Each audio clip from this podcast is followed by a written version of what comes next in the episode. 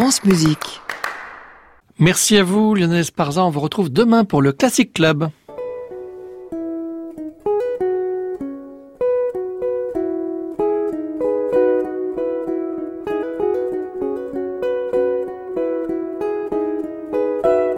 Le portrait contemporain, Arnaud Merlin, France Musique.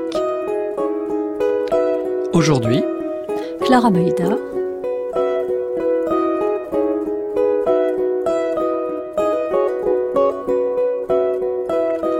Bonsoir à tous. Ce soir, dans le portrait contemporain, j'ai le grand plaisir de recevoir la compositrice Clara Maïda qui tisse patiemment sa toile entre Paris et Berlin.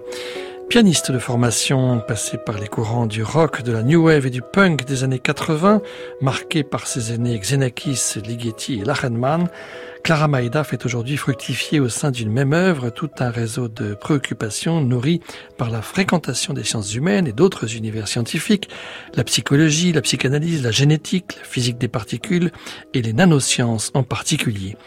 En envisageant le sonore comme l'un des possibles du champ de la matière, Clara Maïda cherche à faire entendre la structure psychique à travers la structure musicale. S'appuyant sur un travail harmonique complexe et sollicitant jusque dans ses limites le geste de l'instrumentiste, la compositrice imagine une sorte de nanomusique au carrefour des disciplines.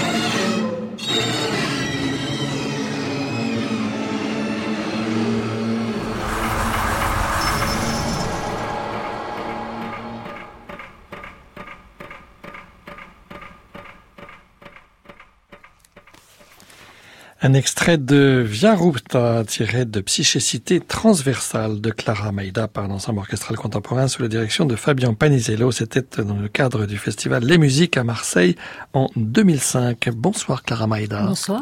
Alors cette Via Rupta, elle se trouve où? Où sommes-nous?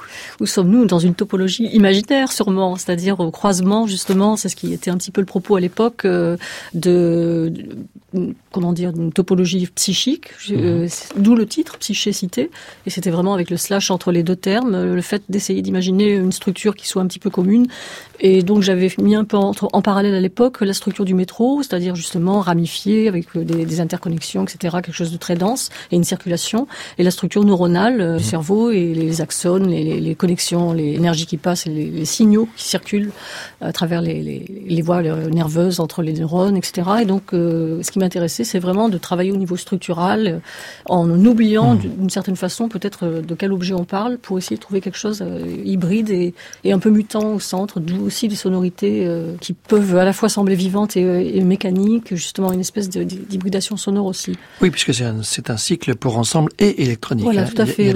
Et d'où vous vient cette idée? Parce que vous avez fait des études de musique, mais aussi des études de psychologie. donc c'est cette double formation qui vous a permis de connecter, si j'ose dire, c'est bien les deux. Ben oui, c'est alors c'est des études de psycho et c'est aussi euh, l'expérience analytique, puisque les deux se faisaient en même temps, plus la composition, les trois à la limite. Donc euh, je dirais plus plus que les, études de psychologie, mais cela dit, si j'étais attirée par la psychologie, c'était aussi au départ parce que j'étais attirée par la psychanalyse. Et donc après l'expérience psychanalytique, toujours connectée avec euh, l'expérience de, création musicale, ont fait que j'avais évidemment envie de rapprocher les deux au niveau structural et dans une temporalité aussi, parce qu'il y avait vraiment une réflexion sur la temporalité dans le cadre d'une analyse, puisqu'on a une temporalité très particulière. Et donc cette temporalité m'a éveillé à, à l'envie de, de, créer une temporalité particulière en musique, en fait. C'est euh, venu de ça surtout. Vous avez eu une première vie de, de pianiste? Oui, oh, je ne sais pas si c'est la première vie, mais oui. oui, première vie de pianiste classique. Après, bon, que vous avez que vous avez délaissé. Si je regarde votre votre site internet, euh, je vois que vous aviez un catalogue que vous avez euh, commencer, recommencer en l'an 2000. En fait, tout ce que vous avez écrit avant l'an 2000, vous avez décidé de ne, de ne plus euh, l'assumer. C'était non, non, euh, c'est pas que je l'assume pas. Alors ça, ça ouais. justement, c'est différent de dire on n'assume pas quelque chose ou on ne le rend pas public. Ouais. Hein. C'est pas que je l'assumais, mais je suis un jour allé à un concert de Xenakis où on jouait des œuvres de jeunesse de Xenakis et où je me suis dit mais ça n'a aucun intérêt de, sauf sur un plan historique mmh. évidemment pour les musicologues, mais pour le public, ce qui est intéressant, c'est d'entendre les œuvres de maturité où on a vraiment un langage très singulier, très affirmé, etc.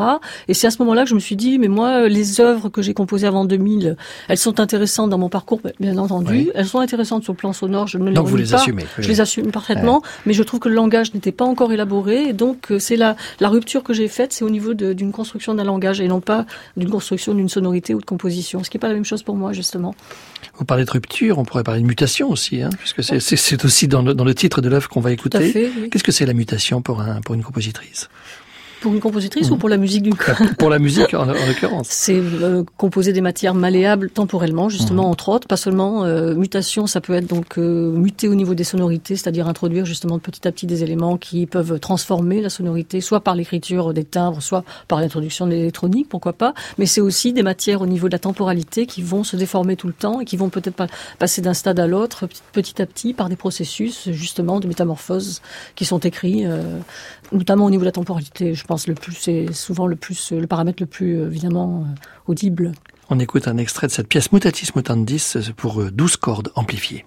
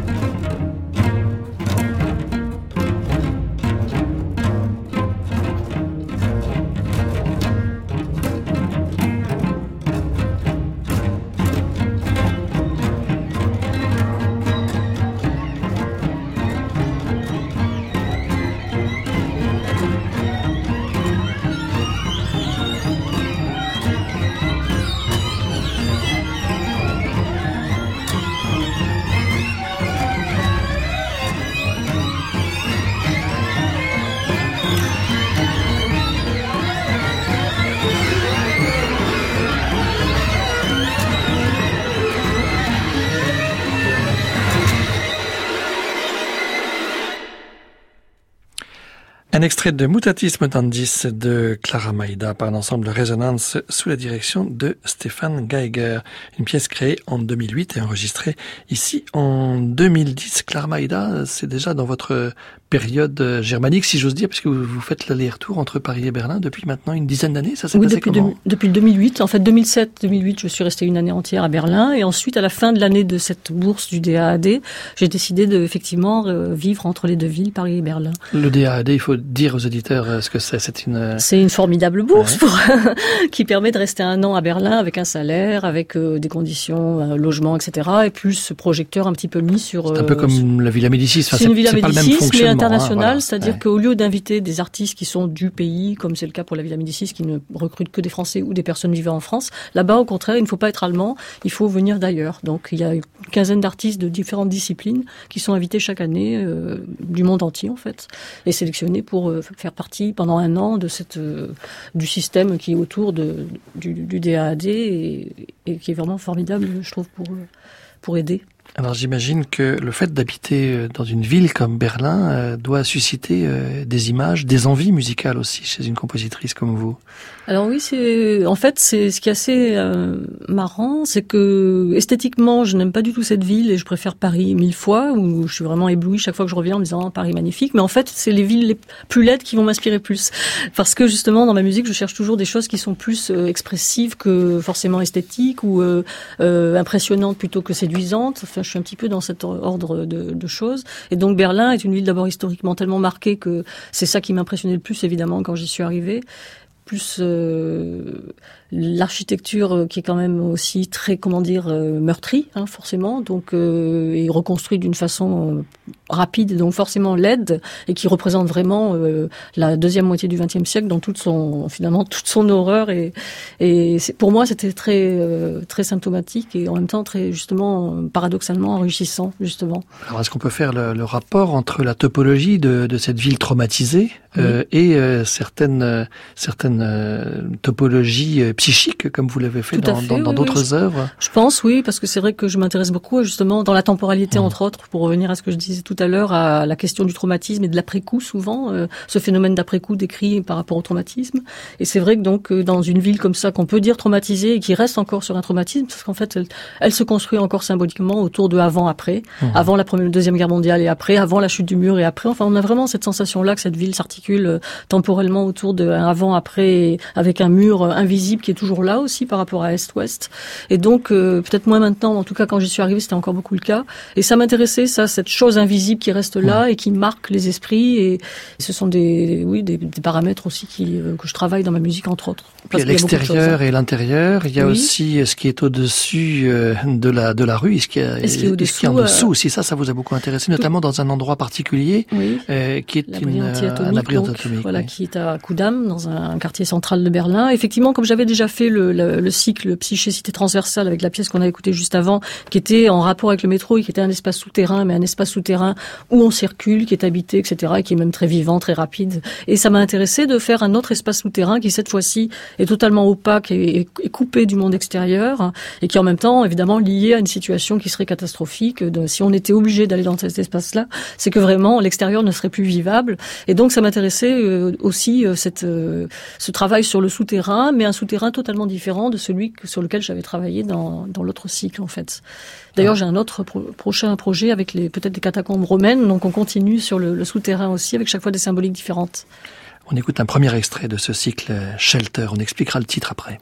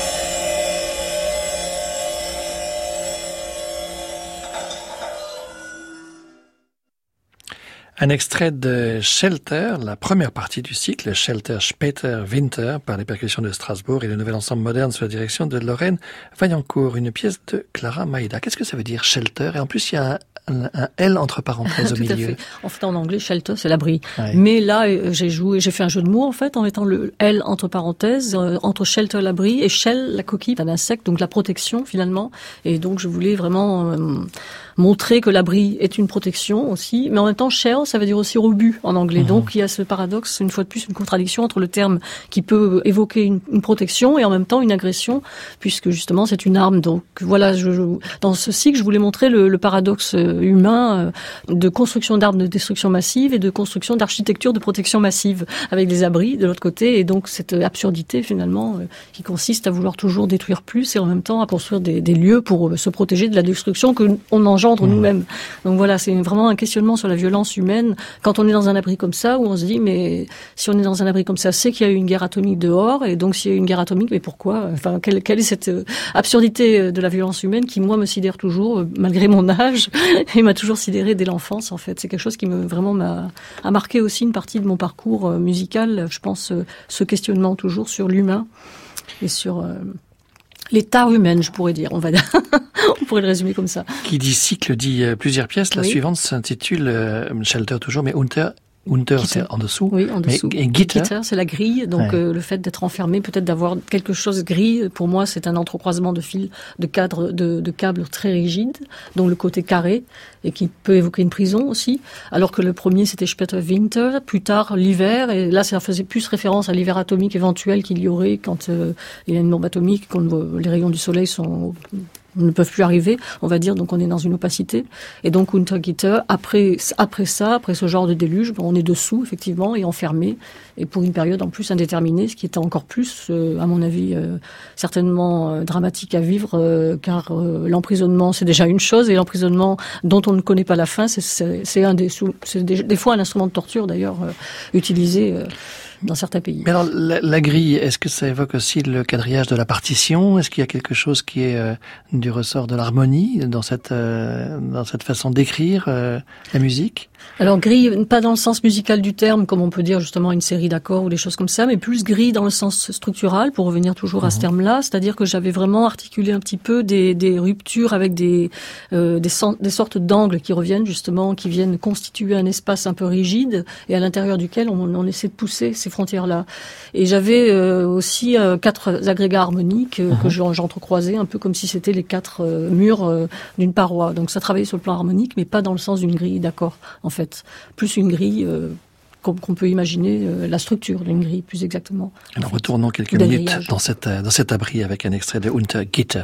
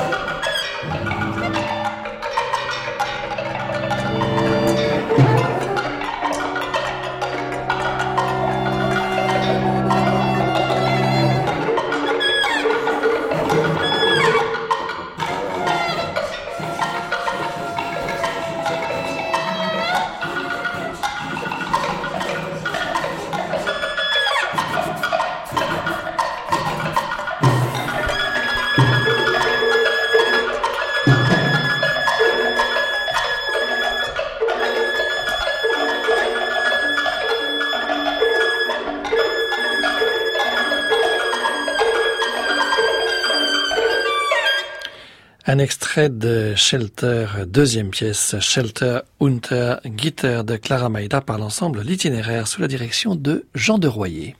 Le portrait contemporain, Arnaud Merlin, France Musique. Clara Maïda, si on devait euh, rentrer un peu plus dans la partition, euh, comment est-ce que vous travaillez? Est-ce que vous partez euh, précisément de, de, de, cette structure qui est en vous et dont, dont vous avez apporté quelques quelques notions tout à l'heure, ou est-ce que vous travaillez par rapport à, à, une idée harmonique, à une idée de timbre, par rapport à une instrumentation que vous avez en tête Quel est le point de départ de votre travail C'est difficile. La chronologie est difficile à expliquer parce que c'est un peu tout ça en même temps, mais on va dire qu'effectivement, si vraiment une fois que je suis devant ma feuille, bien entendu, ça va être, je vais, je vais choisir mon matériau un peu comme un peintre, hein, c'est-à-dire quels, quels, sont les agrégats que je vais utiliser, quelles sont les échelles éventuellement que je vais utiliser. Euh, je fais souvent des progressions au niveau des, des, agrégats pour savoir vers quelle direction harmonique je vais aller. Voilà, des, des, choses comme ça qui sont un peu comme les couleurs d'un peintre qui seraient organisées à l'avance. Et ensuite, à l'intérieur de ça, je, je, sais que je vais vouloir euh, commencer, mettons, par la structure souvent la plus complexe en fait. Donc, euh, je commence souvent par des structures polystratifiées où je sais que, pour revenir à ce que je disais tout à l'heure, les matières malléables, etc. Mhm. Donc, je vais décider de faire une espèce de matière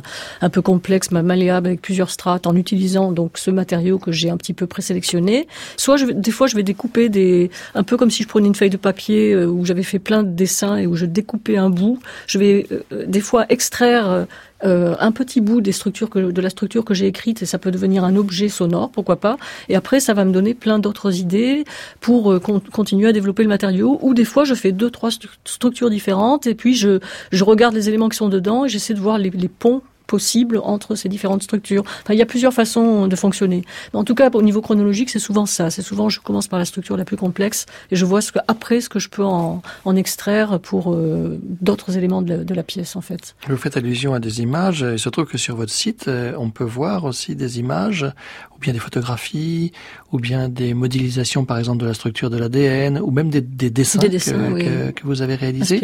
Euh, Est-ce que c'est quelque chose que vous faites en parallèle et qui, euh, qui nourrit votre travail euh, musical ou est-ce que ce sont deux activités euh, déconnectées l'une de l'autre Absolument pas déconnectées l'une de l'autre, je pense. Hein. Au contraire, il y a vraiment une, une approche structurale commune aux deux, euh, avec toujours cette idée d'assembler des, des, mmh. des, particules, qu'elles soient graphiques ou sonores, ensemble afin de, de faire des formes malléables. C'est vraiment le même, je crois, processus dans la musique et dans, et dans l'image.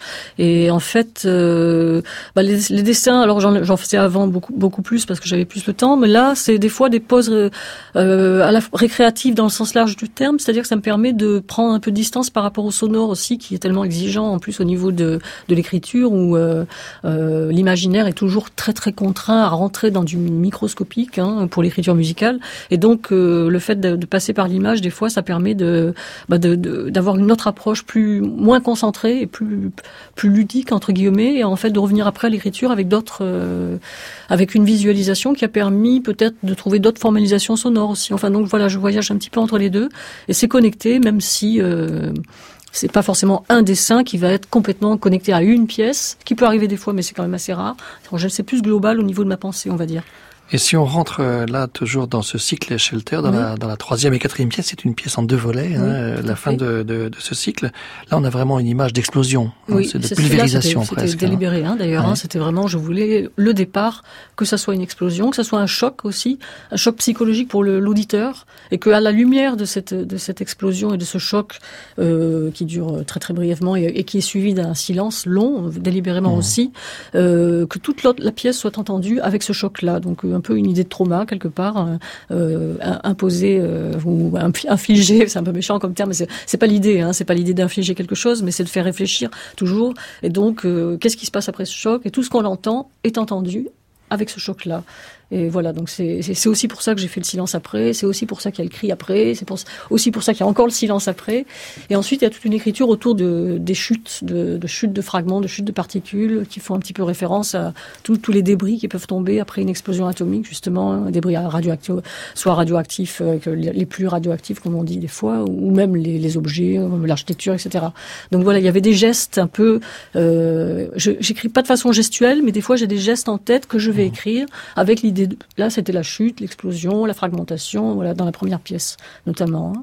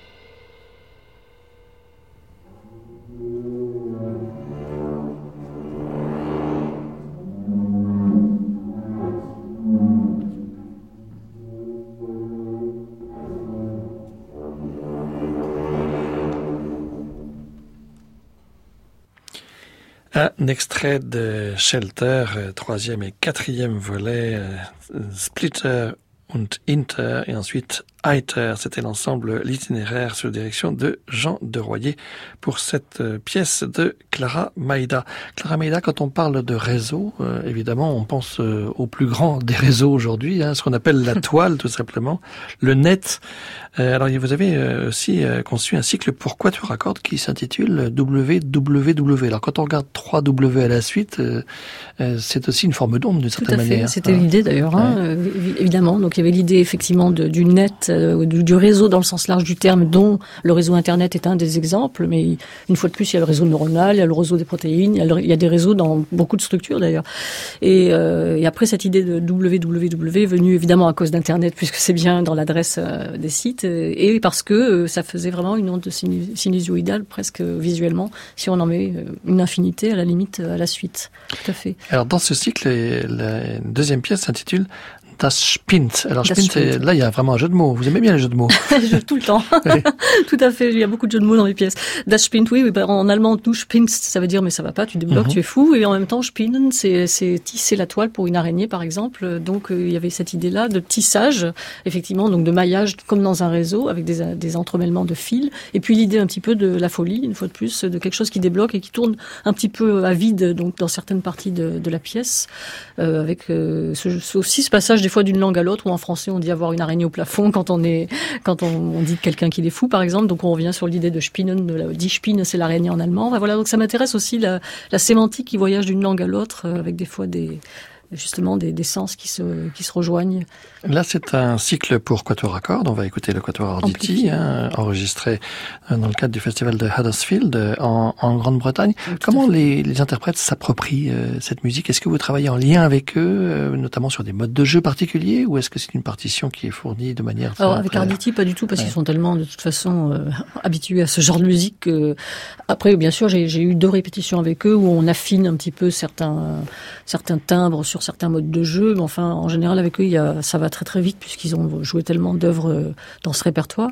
Après, avec d'autres musiciens, oui, euh, ce que j'essaye le plus souvent de, quand, quand on m'en donne la possibilité, ce qui arrive quand même, c'est pas, pas forcément dans le cadre de la répétition parce qu'on sait bien qu'on a des temps limités, mais de demander des rendez-vous individuels avec chaque musicien avant, ce qui fait que ça prend à chacun seulement une demi-heure et ça ne rajoute pas de budget puisqu'on est toujours dans les questions de budget. Et moi, je, je prends vraiment une demi-heure, trois quarts d'heure avec chaque musicien, on voit la partition et voilà, et là, et voilà comment tu le joues, essaye plutôt de jouer comme ça, comme ça, voilà. Donc travailler vraiment le timbre en détail individuellement pour qu'après, dans le collectif, il n'y ait que la mise en place de la pièce qui soit discutée en fait. Ou bien sûr la, la, fusion des timbres ensemble, mais au moins si les timbres individuels sont déjà clairs, euh, c'est plus facile.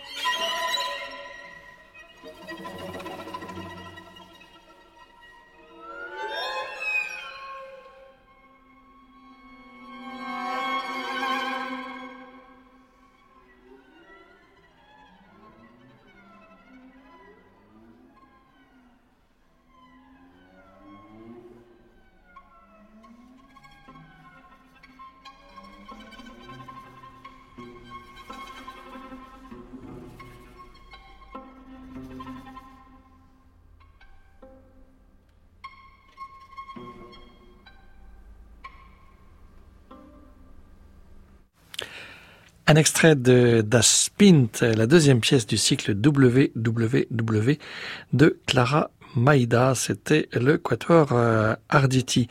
Clara Maïda, euh, vous avez aussi beaucoup travaillé euh, au sein de Artzoid, qui est un mhm. studio qui se trouve à, Valenciennes, mhm. en France. Quelle est la place de, de l'électronique dans votre œuvre aujourd'hui? La place qu'elle a, c'est-à-dire ni plus ni moins. En fait, c'est de toute façon, on ne peut pas passer à côté de l'électronique euh, dans notre dans notre période, évidemment. En même temps, c'est pas non plus, euh, comment dire, la place fondamentale euh, dans ma musique. En fait, je pense vraiment toujours d'abord à l'écriture instrumentale et l'électronique. C'est un outil que vous utilisez Alors, si pas, vous en avez pour moi, c'est pas un outil, c'est un instrument complémentaire. C'est-à-dire, je décide d'avoir cet instrument-là ou pas, mais mais quand je décide de l'avoir, ça devient un instrument et soit un instrument qui va modifier justement les instruments acoustiques, soit un instrument des fois qui se rajoute, enfin des choses comme ça. Quand c'est électronique fixe aussi, puisque je, travaille aussi en studio pour composer des parties électroniques.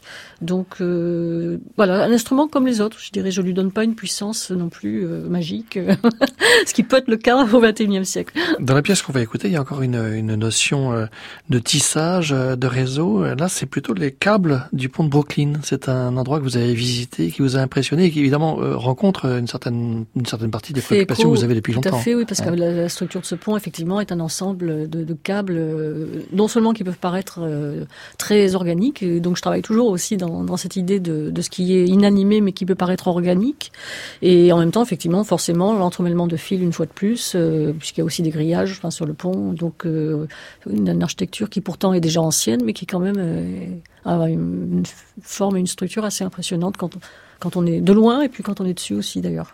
Et donc effectivement, comme euh, je travaillais sur ce genre de d'articulation et que je souhaitais avoir un séjour à New York dans le cadre de Hors les murs, euh, j'avais proposé ce projet euh, en articulant architecture et, et, musique, puisque ayant travaillé, travaillant souvent avec des espaces comme le métro, les abris, etc. C'est de l'architecture aussi, et l'architecture m'intéresse beaucoup, qu'elle soit réelle ou virtuelle d'ailleurs. On va se quitter avec un extrait de ces Web Studies, puisque c'est le nom de ce cycle.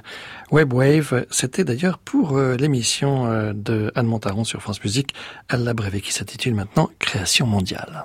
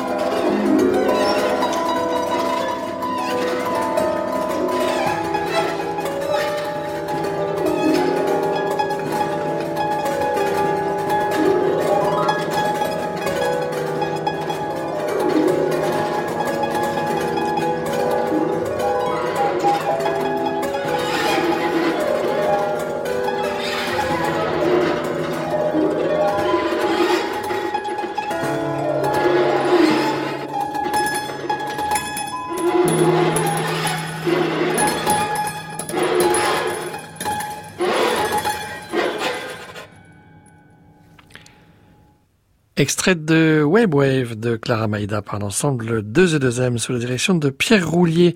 C'est un enregistrement qui a été réalisé d'ailleurs pour l'émission À la Brévée d'Anne Montaron en 2016.